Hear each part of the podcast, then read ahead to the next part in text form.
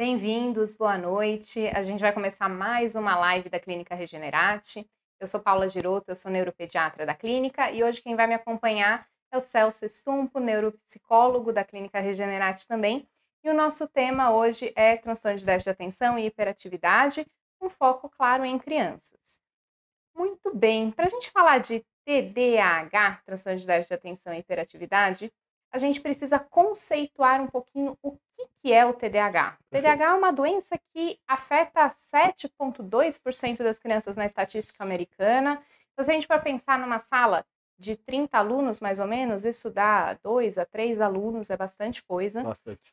É, ainda sub, subdiagnosticado no Brasil. Né? As pessoas muito. falam assim: olha, a gente está é, tratando muito com psicoestimulante, as crianças estão uhum, tomando muito uhum. psicoestimulante, mas a gente sabe que no Brasil ainda é subdiagnosticado e que a gente poderia tratar mais crianças para não ter Perfeito. tanta dificuldade escolar como a gente tem. Né? Então, vamos conceituar um pouquinho o que é o TDAH, Celso? Bom, primeiro, obrigado pelo convite, né? Tá participando aqui e falar um assunto muito importante, né? O assunto do TDAH ele é muito importante por quê? Porque ele não envolve só a criança, só o paciente, né? Ele envolve a família, ele envolve uma gama muito grande de profissionais, né? Que é uma é um transtorno multidisciplinar. Então é, é um assunto que tem que ser conhecido pelas pessoas, uhum. né? Pelos pais, pelos adolescentes, muitos adultos que têm TDAH e sofrem com isso no trabalho tal, e, e ainda não tem esse diagnóstico. Né? E a gente ouve o nome transtorno de déficit de atenção uhum. e hiperatividade e parece que se apega aquilo lá. Ah, eu tenho déficit de atenção, uhum. eu tenho hiperatividade. Isso. Então, será que eu tenho TDAH? Mas a gente precisa conceituar, né? Precisa o que, conceituar. que é o transtorno é, o, de déficit é, de atenção e hiperatividade? Ele o, é, uma, é uma dificuldade persistente. Persistente, é? é uma disfunção neurológica, né? E essa disfunções neurológicas, eh, ela vai eh, influenciar na parte comportamental, né? Porque tanto uma pessoa hiperativa como uma pessoa que tem a desatenção, ela vai ter várias questões é, de funções executivas e aí é de é, socialização, de trabalho, de aprendizagem na escola. Então, ele tem um impacto muito grande. E a gente tem a, a, o transtorno de déficit de atenção, espectro desatento, uhum, né? Isso. E para isso a gente tem vários pontos que a gente olha na desatenção da pessoa. A gente Perfeito. tem que lembrar que no conceito de desatenção, a gente precisa ter uma capacidade de atenção reduzida por mais de seis meses. Isso. Ela tem que começar ali antes dos 12 anos. É, e ela tem que ser não, ela tem que ser bem diferente, a criança tem que diferir bastante dos seus pares. Perfeito. Né? Porque a criança tem uma atenção menor do que o adulto claro, mesmo. Isso é natural. Exato. Então, a gente precisa entender que perante as crianças da mesma idade, essa criança tem é. mais desatenção. Aí sim a gente pode falar que ela pode ter um aspecto, um aspecto mais desatento. É, e que é essa desatenção? É a dificuldade que ela tem em se concentrar em tarefas. Perfeito. Pode ser, podem ser tarefas lúdicas, podem ser tarefas de escola. Pode. É, a criança evita tarefas que precisem Perfeito. de atenção por muito tempo, né? A criança perde materiais na escola, Esquece. não traz os materiais para casa. E, e, outros impactos, eh, não anota a lição de casa, Perfeito. Né? Então, é aquela criança que realmente tem uma dificuldade de organização também, Isso. na hora de sentar e fazer a lição de casa, né? É. E tem a parte da hiperatividade, né? Que é também. um outro... Pode vir acompanhando. Exato, né? que pode vir acompanhando, que é um outro aspecto. É. Agora, o interessante, Paulo, é que a gente pode começar a fazer o diagnóstico uh, lá pelos de 2 a 5 anos, né? Que é uma idade pré-escolar, Uhum. você já pode começar a levantar alguma suspeita. Né? E muitas vezes no uhum. consultório é, tem vindo crianças com essas questões. Né? Então, se você pega uma criança de 2 a 5 anos que ainda não tem um problema ali de desatenção detectado quando está na escola, né? uhum. né? porque quando ela entra na escola, aí sim tem todas as questões didáticas, pedagógicas que mostram se ela tem uma atenção ou não. Mas uma criança que ela pode ter aí sim a questão imperativa também, então ela destoa, né, dos seus pares. Então é aquela criança mais requieta, aquela criança que não consegue se encaixar na brincadeira, aquela criança que começa a brincar uh, do tipo de brincadeira, depois ela sai, já brinca com a outra, é aquela que não guarda o brinquedo, que esquece. Né? Não, não consegue manter a atenção na brincadeira não, ou o interesse por é, muito tempo, né? É aquela também que, que é, é, é muito do, do, do, TDAH, né? Da criança que tem TDAH, ela está sempre no aqui e agora. A questão temporal dela é diferente da dos outros. Né? Então, já ali, do, de dois a cinco anos, você já consegue detectar. Né? Aí você precisa procurar um profissional, né? Que o profissional consiga fazer essa, é, ter esse olhar clínico. Por quê? Porque o diagnóstico do TDAH ele é eminentemente clínico. As outras uhum. questões ajudam muito, que nem no meu caso a avaliação neuropsicológica. Uhum. Ela vai ajudar muito, por quê? Porque tem um impacto muito grande em todas as outras questões de funções executivas que Não, a gente vai falar daqui a pouco. Né? Com certeza. E, e a criança que é mais hiperativa, você percebe também é, nas brincadeiras, realmente, com outras crianças, que ela é sempre aquela criança que não consegue brincar sentadinha. Exato. Ela levanta, corre, sai. Uhum. Ela não consegue, por exemplo, num restaurante, ficar sentado o tempo que a gente, ou o tempo tolerado pelas outras perfeito, crianças, precisa perfeito. se remexer inteira, Isso. sentar, ficar parecendo que tem formiga na cadeira. É aquela que interrompe a conversa do adulto interrompe todo a conversa momento, do adulto né? o tempo inteiro, parece até muito inteligente, muito adultinha. Isso. né? Ó, você tocou num, num, num ponto aí muito importante, né? Que o TDAH, mesmo com a questão, as que têm predominância de desatenção, e isso faz com que ela não tenha uma produtividade legal dentro da escola, isso não quer dizer que ela não tem uma capacidade cognitiva boa. Ela tem, na maioria das vezes, a maioria dos estudos mostram que ela tem um, um, um QI dentro da média, um QI até elevado. É, a, a, desatenção, a hiperatividade, ela não impacta na inteligência Perfeito. da criança, mesmo. né? Exatamente. E isso muitos pais eles perguntam assim, ah, mas por que, que meu filho está indo tão mal no colégio? Se ele é tão inteligente, ele fala coisas muito inteligentes, ele tem um vocabulário amplo, ele consegue discutir com adultos sobre uhum, um tema que ele uhum, gosta uhum. bastante tempo. A gente fala isso, olha, é, talvez para aquilo que ele goste, para aquilo que ele se interesse, ele consegue prestar atenção, Perfeito. ele consegue se colocar, mas quando chega na escola e, e ele se dá de frente com algo um pouco mais que formal. exige formal, que exige um, uma, uma atenção mais sustentada, Perfeito. ele não consegue manter aquilo. E aí ele tem essa dificuldade de aprender, mas não pela inteligência bruta não, dele, né? Não. Até muitas vezes, né? É, é como ele tem uma questão temporal diferente dos demais, né? Ele, ele sempre, a criança que tem um TDAH, ela está sempre no aqui e agora. Eu lembro até né, do, de um programa jornalístico do, do SBT lá atrás, que era o Aqui Agora. A uhum. criança com TDAH, ela é o Aqui Agora. Então, ela, ela perde aquele conceito de que quando a professora faz uma pergunta, ela espera que as pessoas, né, os alunos levantem a mão, né, e aí ela vai falar quem é que vai responder.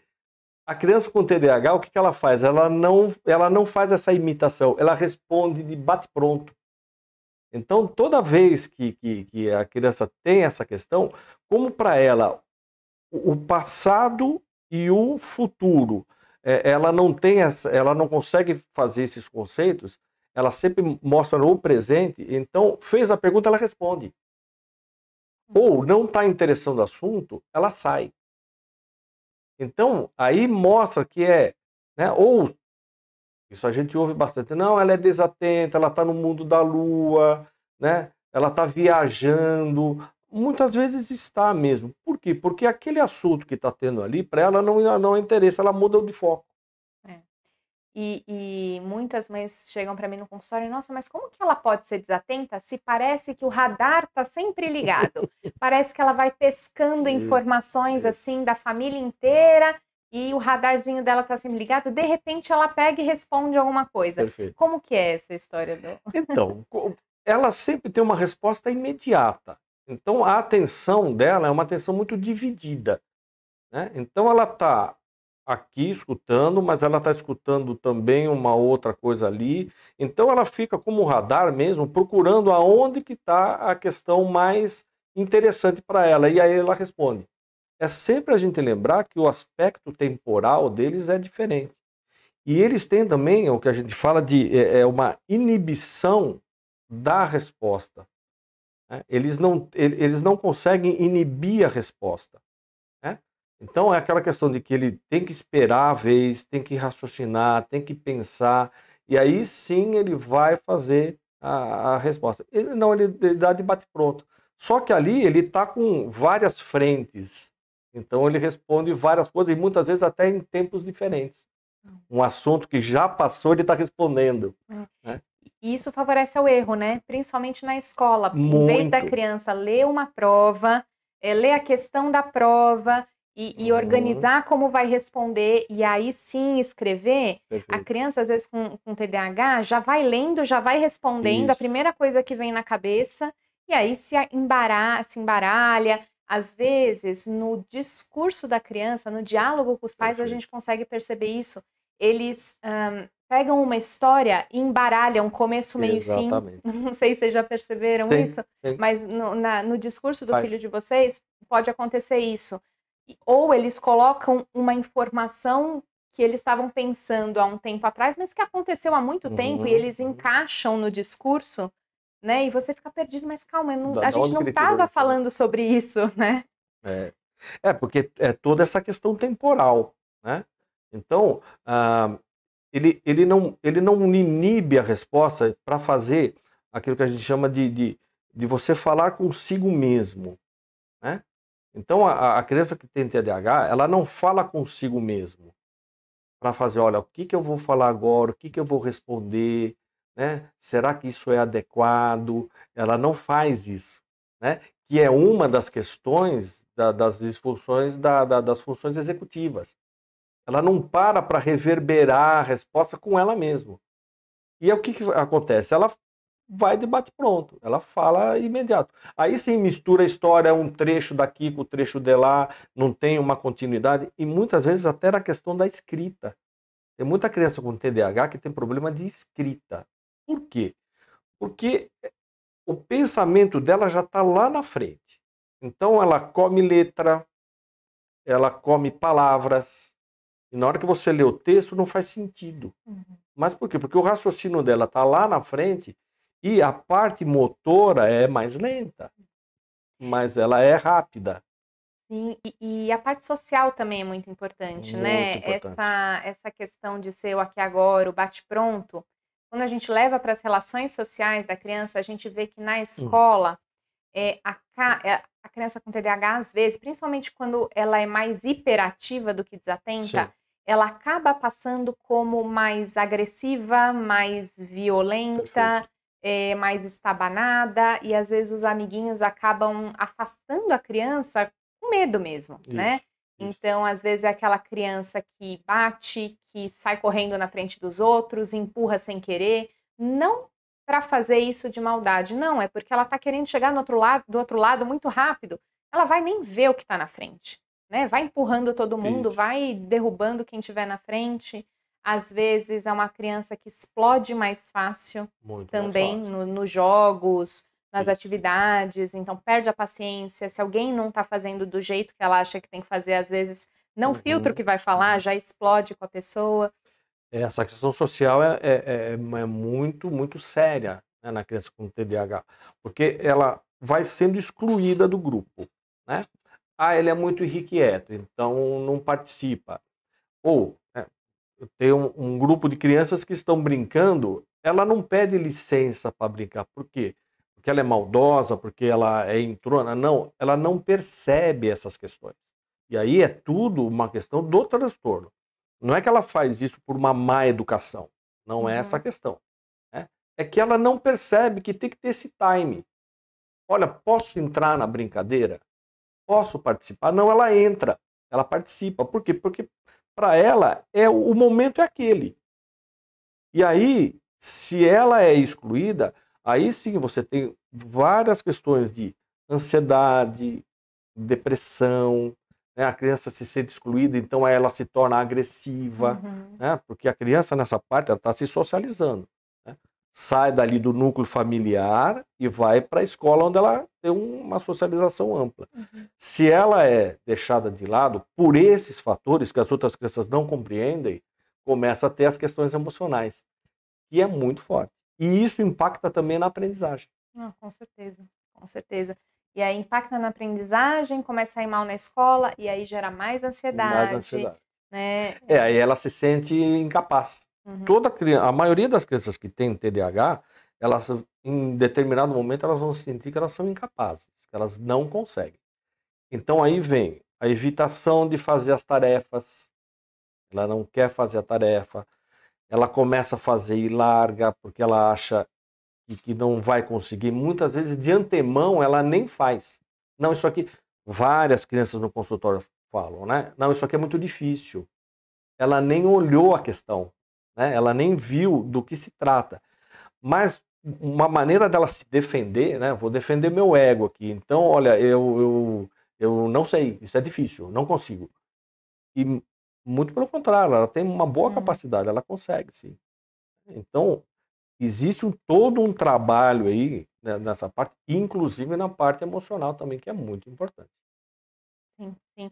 É, e a parte social, eu acho bem, assim, que é um ponto central também da, da, da, da personalidade da criança com uhum, TDAH, uhum. porque a gente vai formando a nossa personalidade ao longo da infância. Longo da infância. E ela forma essa personalidade com um certo fracasso escolar, Perfeito. Um certo fracasso social perante dos amigos e um certo fracasso familiar também, muitas Sim. vezes. Sim. Porque uma criança com TDAH espectro desatento, a, gente, a família consegue lidar com um pouco mais de facilidade.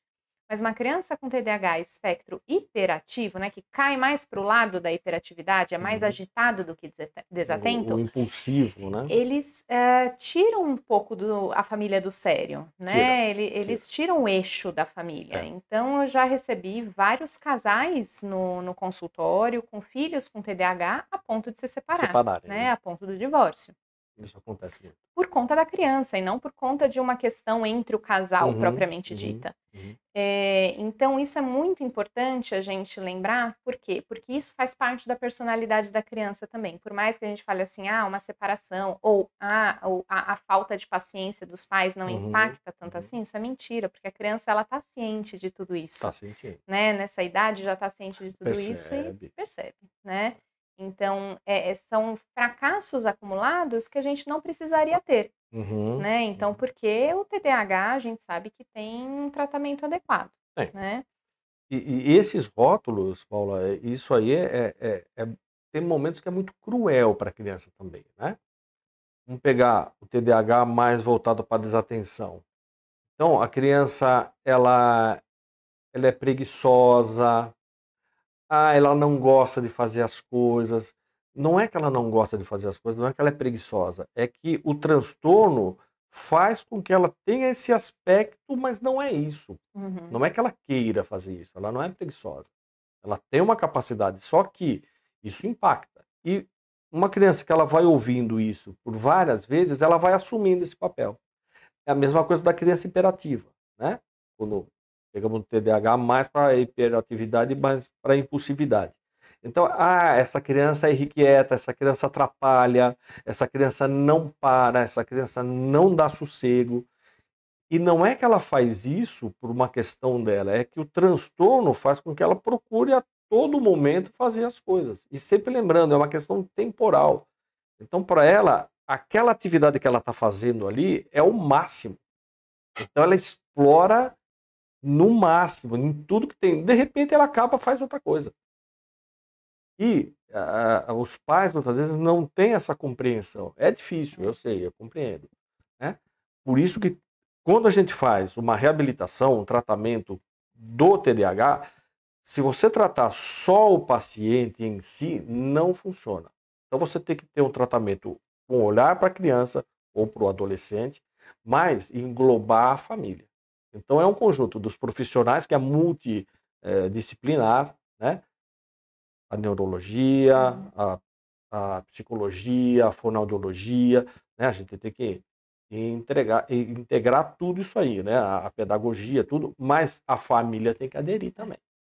No, no consultório eu sempre falo da importância, nas primeiras consultas, né? Da importância da gente falar para o filho o parabéns, o tá muito Perfeito, bom. Perfeito. Por quê? Porque a criança com TDAH ela só ouve não, para, fica Isso. quieto, presta atenção. É só Isso isso é que ela verdade. ouve. Ela não ouve um parabéns, ela não ouve um tá muito É bom. verdade. E às vezes os irmãos ouvem e ela não ouve. E É. aí acaba gerando mais impacto. E um, e um fato importante aí, que é uma coisa que a gente usa no, na reabilitação, no tratamento, é que para a criança com TDAH, ela tem que ter um elogio, uma compensação eh, anterior. Então a gente primeiro elogia para ela fazer. Não é o elogio depois, porque não dá tempo. Então eu tenho que falar, você é capaz, olha, você é bacana, nossa, você consegue, antes dela fazer a tarefa. É, isso é uma boa dica. Isso é, É uma das coisas que, é uma das coisas que a gente faz muito, por quê? Porque ela não consegue ficar esperando o elogio. Vamos lembrar sempre, é uma questão de tempo dela. O tempo da criança com TDAH é diferente. Então a gente tem que fazer um elogio antecipado. Vai, você consegue, legal, olha, você é inteligente, tenho certeza disso. Tal. Você vê que ela consegue fazer a, a, a tarefa assim com mais tranquilidade. Legal, legal. É isso aí. É isso Né? É, aí. é bacana É. isso. Muito bom. E a gente tem que lembrar algumas coisas, assim, só para recapitular Claro. do que a gente falou aqui, que o TDAH ele tem três formas, né? A forma desatenta, a forma hiperativa e a forma mista. Então, pode cair mais para o lado da desatenção, pode cair mais para o lado da hiperatividade, e pode ser uma forma que tem desatenção e, hiperatividade juntos. Sim. Ah, e como que a gente vai saber se a criança tem hiperatividade ou não? A gente vai consul- consultar um médico, obviamente, tá? É, um neuropsicólogo, mas a gente pode suspeitar quando a Uhum. gente olha o nosso filho perante aos colegas da Perfeito. escola e o nosso filho ele é mais agitado que os outros, ele é mais reativo que os outros, ele é mais impulsivo que os outros, ou ele é mais desatento do que os outros. Então, ficar prestando bastante atenção no que a professora fala também, né? Uhum. Uhum. Então, é, às vezes as mães chegam e falam assim: ah, a professora fica falando, falando, falando, mas eu acho que não tem nada disso. Eu falo, calma, né? A professora não ia falar isso à toa. Perfeito. Então, vamos levar em conta o que a professora fala também, porque ela tá lá meio período com a criança, todos os dias, fazendo Uhum, atividades que ela uhum. precisa manter atenção, precisa manter uma rotina dentro de sala de aula. Isso, para a criança com TDAH, é um pouco mais Perfeito. difícil de aderir, então aí que os sintomas aparecem para valer. E a gente tem no TDAH uma progressão, né? Então a criança Perfeito. ela já nasce com TDAH, já nasce com essa predisposição ao TDAH, obviamente, tá? É, ela pode expressar lá pelos dois, três, Uhum. quatro anos, pode. É, é mais difícil da gente fazer o diagnóstico, muito.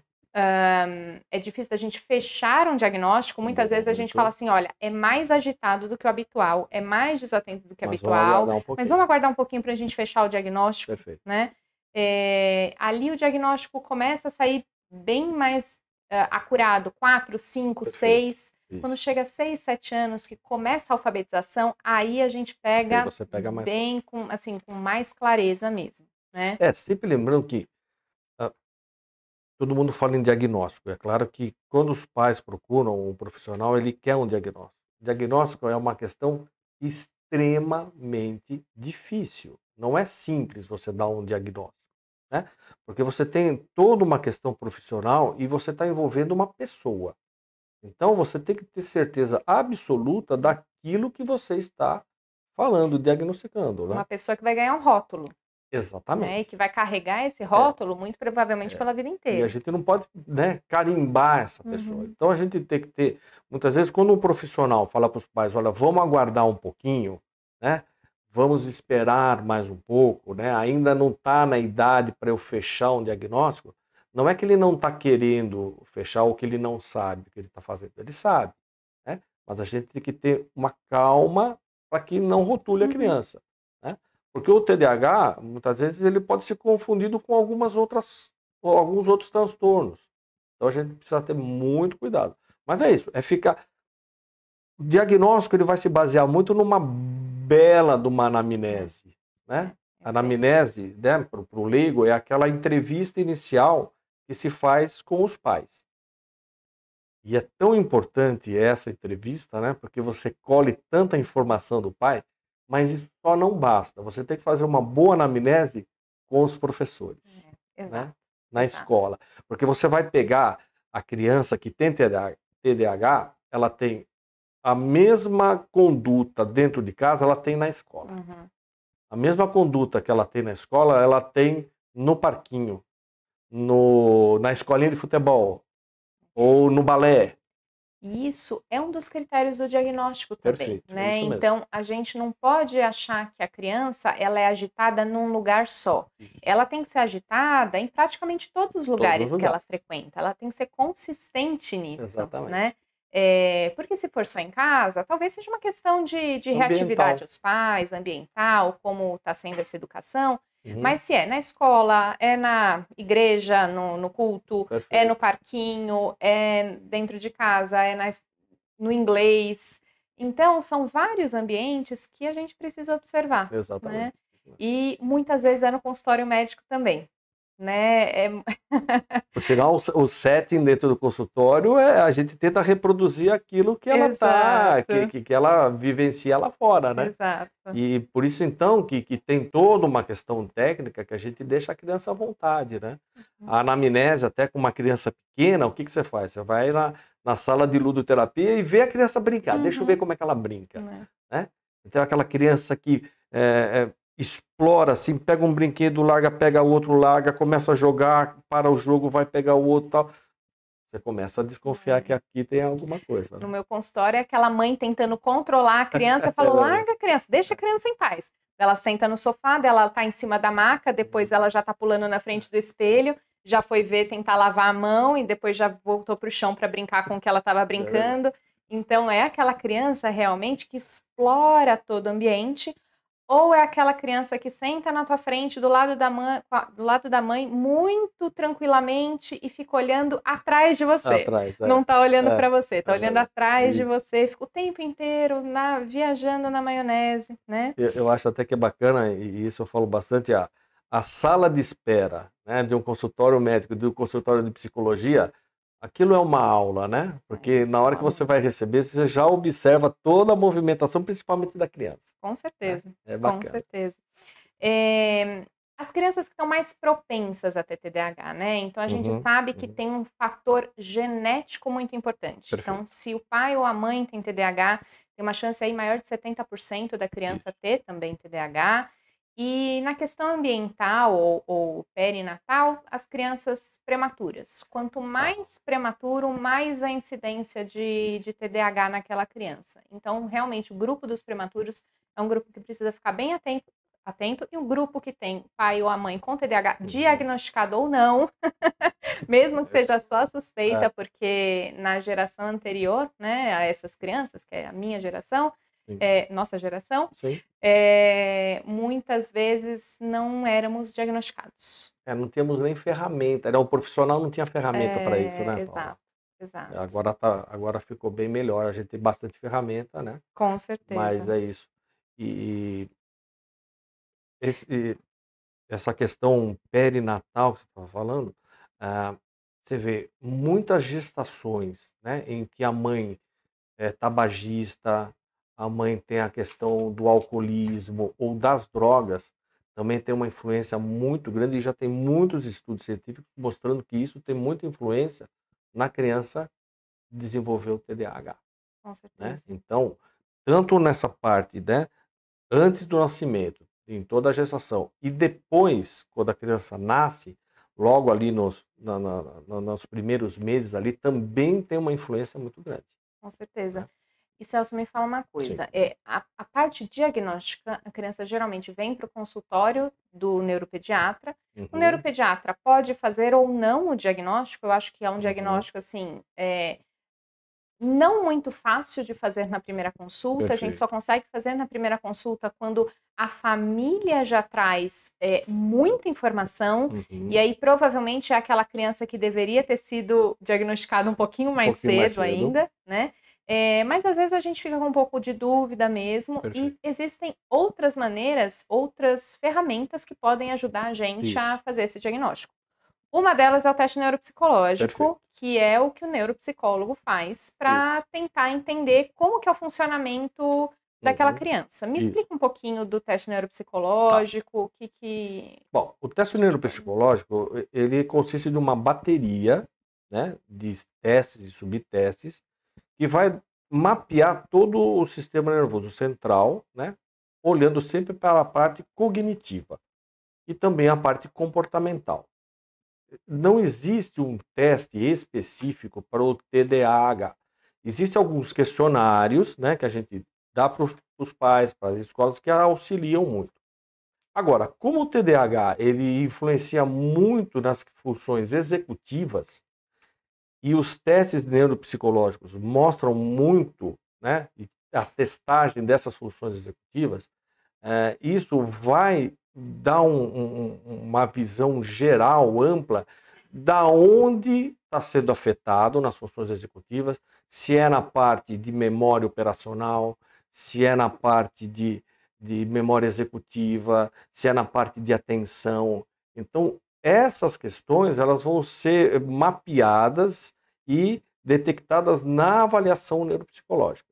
Então, ela não tem o, a avaliação neuropsicológica, ela não tem o poder de, de diagnosticar o TDAH, mas ela vai ver que a criança com TDAH tem essas questões. Né? Então, tem um índice de memória operacional mais baixo. é aquela- memória de bate-pronto. Você fala um número de telefone. E ele te responde o número de Isso. telefone, É- ou anota o número de telefone, É- grava o número de telefone. É aquela que ela tem que segurar um pouco a informação, vai buscar as ferramentas que ela tem, né? Para ver como é que ela vai resolver esse problema novo. E a criança com TDAH, como ela tem um problema temporal, ela não retém a informação. Então, é- ela já tenta ah, executar de imediato, ela não retém. Se ela não retém essa informação, ela não vai procurar as ferramentas necessárias para executar essa tarefa que é nova. Então aí a gente já pega. Ah, velocidade de processamento, né? que é aquela velocidade em que você processa todas as informações.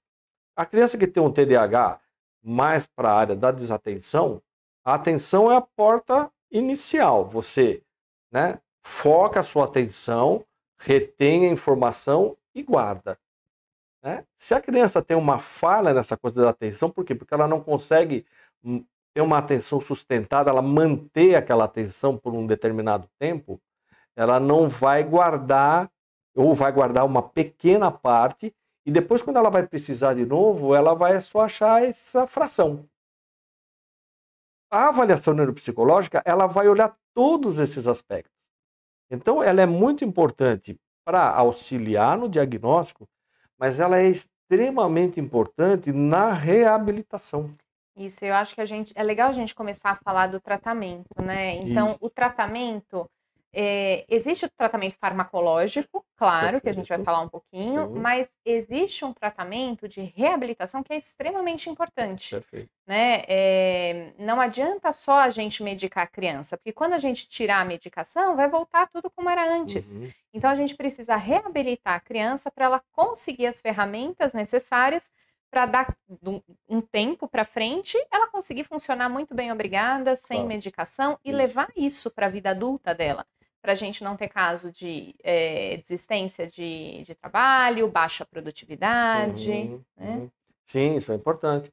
A, a medicação, ela é importante, claro. né? É, mas é, depende também do caso de, de- de TDAH. Uhum. né?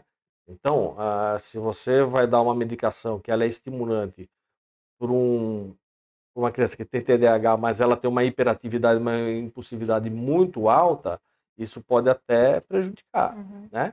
Então, a, a medicação ela é extremamente importante, mas ela tem que ser dada para a pessoa certa, né? para o caso certo. A reabilitação ela ajuda muito em tudo isso aí, por quê? Porque você vai dar ferramentas, né?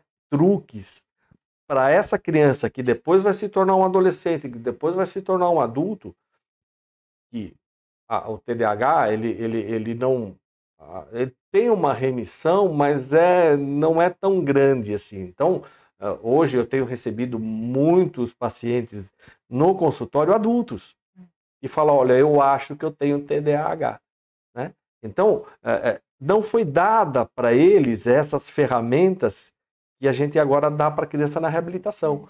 Então, de como você se portar, de como você é, é, fazer uma anotação antecipada, né? a coisa do elogio antecipado. Uhum. Então, todas essas dicas, essas, essas ferramentas a gente dá na reabilitação. E uhum. isso ajuda demais. E, e, a partir de que idade a gente consegue fazer a reabilitação neuropsicológica com uma criança uhum. com TDAH? Olha, Normalmente na idade pré-escolar é um pouco mais difícil. Né? Uhum. Uh, então, e, e, a procura maior é realmente nas crianças na idade escolar, né? porque é aí que vai detectar como ela começa a ter essas falhas das funções uhum. executivas que são detectadas ali na, na questão pedagógica. Né? Então, a partir dali que a gente normalmente começa a fazer essa reabilitação. Então, ali 7, 8, 7, 9 para cima. 8, 9, é isso, bacana, por aí. Né? O, quanto, o quanto antes, né? Se lá nos seis anos de idade, lá no primeiro ano, na uhum. alfabetização, já se percebe alguma questão, então é interessante já procurar um, um neurologista, né?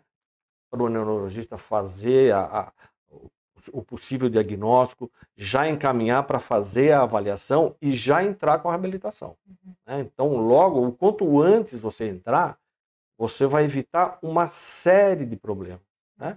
Porque que nem a gente é, ensina a criança a fazer uma rotina. Como ela faz tudo de imediato, ela não consegue fazer uma rotina. Uhum. Então a gente faz, a, né, ensina a criança a ter rotina.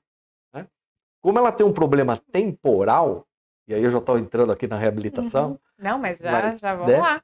É, é, como ela tem uma, uma, uma, questão temporal, ela é o aqui e agora, então você pode usar hoje na tecnologia, né, com, com smartphones, tudo, de fazer tarefas é, calculando tempo.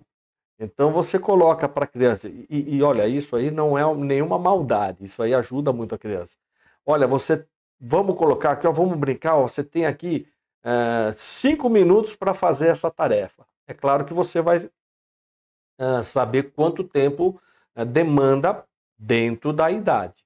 Né? Então você coloca um tempo, sempre de uma forma mais lúdica possível. Né? Mas você vai colocando isso. Fazer rotinas. A questão da rotina é importantíssima para o TDAH. Muito uhum. importante. E outra, uma rotina que seja sempre a mesma coisa. Né? No, você faz uma rotina hoje, amanhã é outra, a criança se perde.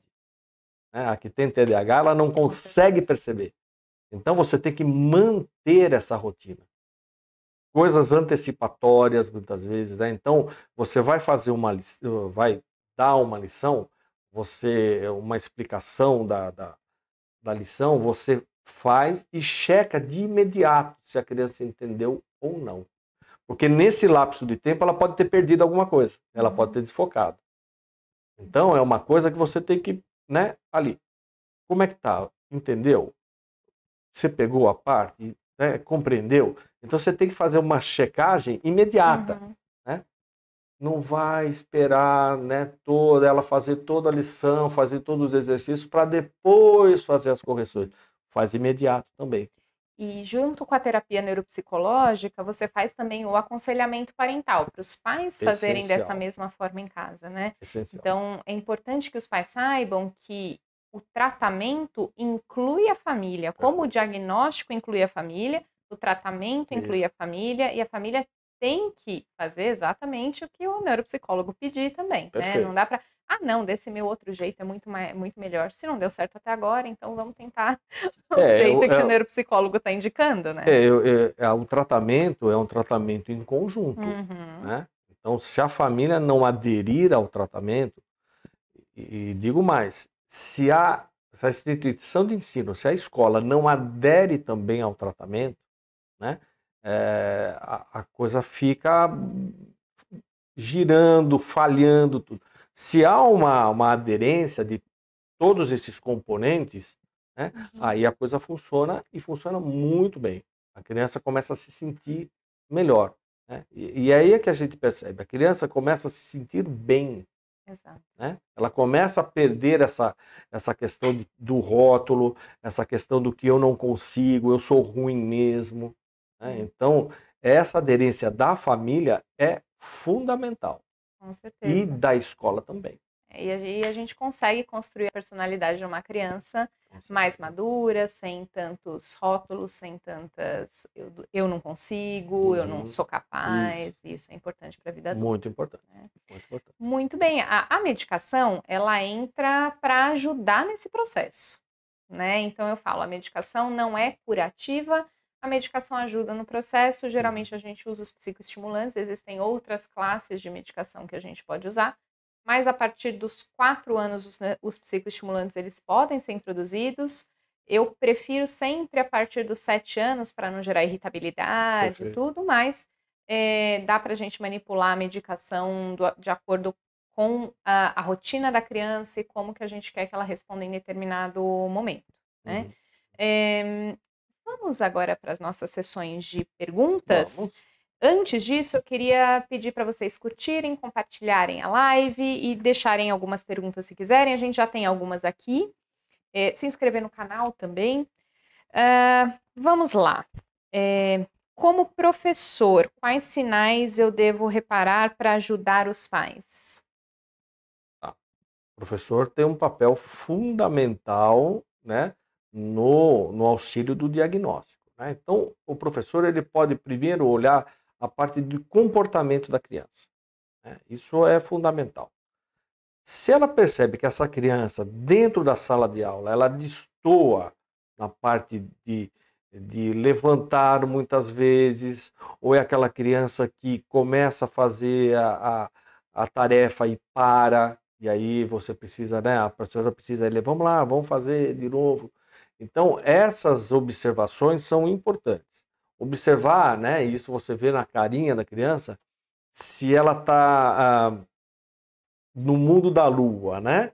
Então você percebe que a criança desfocou. Né? Ela está ali segurando o lápis ou olhando lá para o uhum. quadro, mas ela não está ali. Então essas percepções da, da, da professora, do professor, é muito importante dentro da sala de aula. E sempre olhando aquilo que você colocou logo no começo dessa nossa conversa, que é aquela criança que ela destoa dos seus pares. Então, uhum. aquela criança que você vê que está destoando, que é muito desatenta, e as crianças nessa idade, elas perdem, tem hora que elas uhum. perdem o foco, a, a, sustentação da atenção é, não é tão grande, né?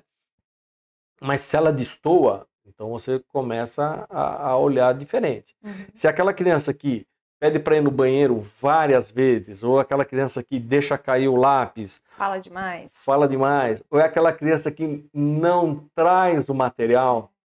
Né? É, não traz material. Não traz, não, material. não traz o material. Uma das dicas da reabilitação que a gente dá para pais e para a escola também é uh, você sempre ter pares. Então, duas, dois cadernos de atividade um fica na escola e um fica em casa. Uhum. uhum. Porque se a criança esquece, né, o, pai não, o pai e a mãe não supervisionam, ela esquece o caderno de atividade, na escola tem. É.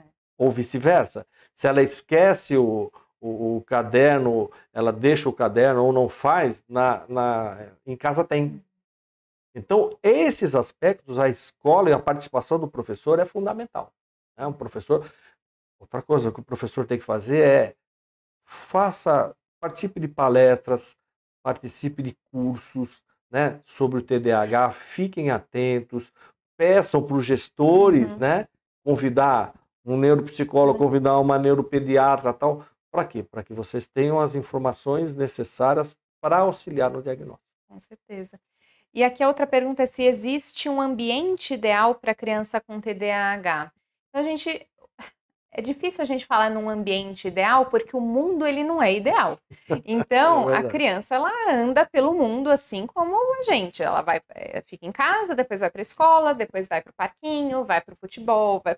enfim, uhum. não dá para a gente manipular todos esses ambientes. Não. Mas quando a gente pensa no ambiente, por exemplo, de estudo em casa, a gente pode formatar a mesinha da criança de uma forma um pouco mais adaptada para a criança que uhum. tem uma uhum. desatenção, que tem uma hiperatividade é, tirar as coisas de cima da, da mesa, deixar só o que ela vai usar, então lápis, uma borracha, o caderno, não deixar o estojo inteiro, não deixar a luzinha da mini, né? É então, é, não, não estar de frente para a janela, Perfeito. na sala de aula, não ficar do lado da janela ou do lado da, da porta, porta, ficar o mais próximo da professora possível né, para a professora ficar atenta também. Se Isso. precisar, a professora dar uma batidinha na mesa da, da criança para ela voltar com atenção. Então, a gente pode manipular, mas geralmente eh, os ambientes são pouco manipuláveis, né, nesse é, sentido. É, o, o, que, o que se conseguir fazer dentro do ambiente é bom. Então, num, numa sala de estudo, é isso que você falou. Quanto menos informação tiver dentro de uma sala de estudo, melhor. Né? Uhum. Mesmo no consultório. Né? Quando eu atendo uma criança que é diagnosticada com TDAH ou tem uma suspeita, é, eu retiro de dentro da, do, do, consultório várias coisas que podem fazer com que ela desperte. Né? Hoje mesmo eu estava atendendo uma, uma jovem com TDAH, o que, que eu fiz? Eu fechei a cortina, porque ela ficava de frente para a janela, que é o formato do consultório. Então o que eu fiz? Eu fechei a cortina, hum. né? porque não distrai. Então, o que der para mexer no ambiente, ok, pode se mexer, mas uhum. é o que você falou, não dá é. para fazer não em todos os ambientes. Não dá para gente modelar né? a vida para atender a criança, né? Muito bem. É, as pessoas que têm TDAH, às vezes nem tudo é o TDAH, ou às vezes é só a personalidade, ou é só o TDAH. É, o TDAH é parte da personalidade da pessoa, né? Então a gente não pode tirar uma coisa da outra. É, a dica é veja uh, com as outras crianças. Parei ela com as outras crianças e vejo o que destoa, o que não destoa. As crianças têm personalidades diferentes, sempre tem aquela com uma personalidade um pouquinho mais forte e vão ter várias com personalidade uhum. mais forte. Mas quando o seu filho destoa muito, mesmo desses com personalidade mais forte, então é porque a gente pode estar tá de frente ao TDAH. Né? Muito bem, acho que essa é para você. Meu filho tem TDAH e é muito agressivo. Já faz o tratamento, eu, eu assumo que é o tratamento medicamentoso apenas, né? Tá. E a melhora foi pouca. O que, que pode ser feito para ajudar? Psicoterapia. Né? Uma criança com TDAH, ela pode desenvolver uma baixa autoestima. Então, aí é fundamental ela fazer uma psicoterapia. Né? Como ela já está com a medicação, essa parte medicamentosa ajuda muito. Mas se ela não fazer uma reabilitação, inclusive da parte emocional, né, para tirar essa questão da baixa autoestima, da criança não se sentir sempre muito ruim, né, aquela questão de menos-valia, eu não consigo, e isso vai causando uma irritação na criança. Ela não quer ser assim. Né? É, ela quer ter uma questão de que ela tenha a recompensa, que ela consiga se sentir bem fazendo as questões. E quando ela se depara com isso, que ela não está conseguindo render, que ela tira uma nota ruim, isso para ela é muito difícil. Então, a questão da psicoterapia também é fundamental, porque você vai mexer com toda a sua questão emocional dessa criança, desse jovem, desse adolescente, e trazer ele para a realidade dele. Né? Também não vai fazer nada artificial, mas vai trazer ele para a realidade dele, ele vai compreender mais o que ele tem. Uhum. E aí sim tem as ferramentas e as dicas de como é que ele vai poder driblar essas questões e se sentir melhor. É. Sempre olhando para isso. Exato. Eu acho que essa, essa conversa com a criança, né, é, a partir do momento que ela já seja um pouco madura, a gente pode ter essa conversa uhum. com a criança sobre o que é o TDAH, o, como que funciona, é, porque eles acabam se apropriando disso e conseguindo contornar com mais uhum. facilidade a partir do momento que eles entendem o que está acontecendo com eles. Perfeito. E essa próxima pergunta fala exatamente sobre isso, né? É, a pessoa coloca aqui: não sou agressivo, sou impaciente e irritado, o que para muitos parece ser agressivo, né? É, e ela me fala aqui que, que tem TDAH, mas para ela, essa, para essa pessoa, ela não é agressiva, mas transparece isso para os outros. Sim, né? é, é um conceito que se confunde muito. É, a impaciência, ela muitas vezes mostra como se fosse uma coisa de irritação mesmo, uhum. né? Voltando de novo, o tempo da pessoa que tem TDAH é diferente. Então, para gente que é, um minuto tem 60 segundos, para uma pessoa que tem TDAH, esse um minuto ele não tem 60 segundos. Ele tem muito menos. Então, mostra essa impaciência. Essa impaciência dentro da sociedade, ela como é traduzida? Como uma pessoa extremamente irritável. Hum. Mas não, é que ela ela quer fazer, ela tem a ânsia de fazer, então tem essa tradução na sociedade. É, é complicado. E, e, principalmente nos adultos, né? Porque a gente não vê é, os adultos tendo tanta agitação ou hiperatividade motora. Uhum. Isso acaba se transformando numa questão de ansiedade, Perfeito. numa questão de irritabilidade, labilidade emocional. Uhum. Uh, então é, é, é, muito diferente a gente olhar para uma criança com TDAH Perfeito. e para um adulto com TDAH. É. Você vê esse aspecto, né? A criança que é mais impulsiva, o que, que ela faz? Ela levanta, ela corre, ela mexe em alguma coisa tal. O adulto, muitas vezes, ele, ele tem consciência que ele não pode fazer isso, né? Então ele está ali no trabalho ou numa sala de cinema, tudo, mas o, ele tem que dissipar isso de alguma maneira. Então é aquele que fica mexendo o pé assim constantemente, é aquele que fica tamborilando aqui na cadeira, é aquele que fica tentando né, mexer no cabelo, é aquele que olha para lá, olha para cá, né, conta quantos, né, quantas eh, pessoas têm bigode na orquestra. Então, quer dizer, é, é, ela tem que dissipar isso de alguma maneira. Né? Só que isso atrapalha também. Né? Que parece uma, uma, uma, uma, um adulto que, que, que não se foca também. Né? Exato. Muito bem, vamos para a última pergunta. É... A forma como eu trato a pessoa com TDAH pode agravar ou regredir no o tratamento dela? Então, por exemplo, uma mãe uhum. é, ou, ou um, um, empregador de uma pessoa com, com TDAH, se for uma pessoa também mais desorganizada, não conseguir tratar a pessoa com TDAH de uma forma mais rotineira ou for verbalmente agressiva, você isso acha que pode impactar no tratamento? Pode, pode. Isso atrapalha bastante. Hum. Né? Então, é o que nós falamos o tempo todo aqui de uhum. rótulo. Né? Se você começa a rotular muito, isso, isso atrapalha. Né? Então, você também por isso que é importante a família engajar também uhum. no tratamento, porque aí você vai dar, né, o profissional ele vai dar técnicas para você saber como é que você vai lidar com essa criança. Né? Não adianta eu, eu, eu falar para ela que ela é, ah, essa criança é preguiçosa. Não adianta isso. Eu tenho que ver mecanismos para ajudar. O ambiente ele, ele mexe com a gente, né? ele modifica a gente e a gente modifica o ambiente. Então, um ambiente que seja favorável ele é muito bom. Agora, muitas vezes o pai ou o empregador não sabem disso. Eles precisam ser orientados.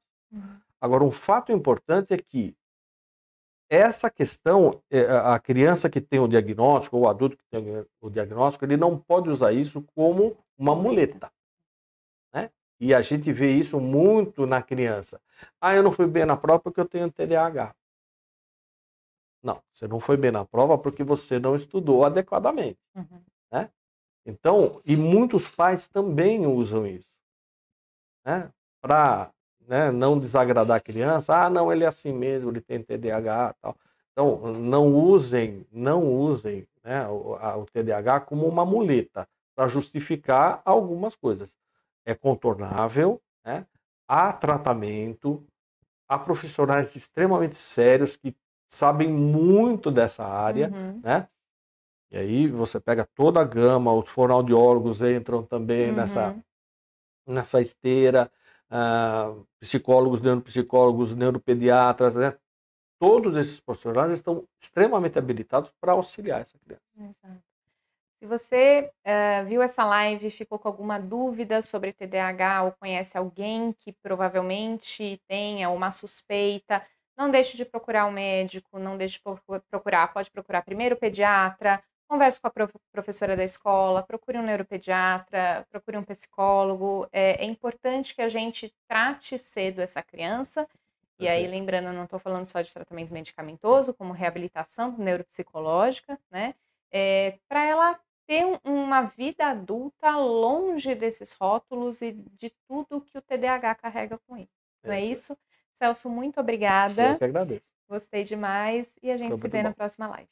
Até mais. Tchau, tchau.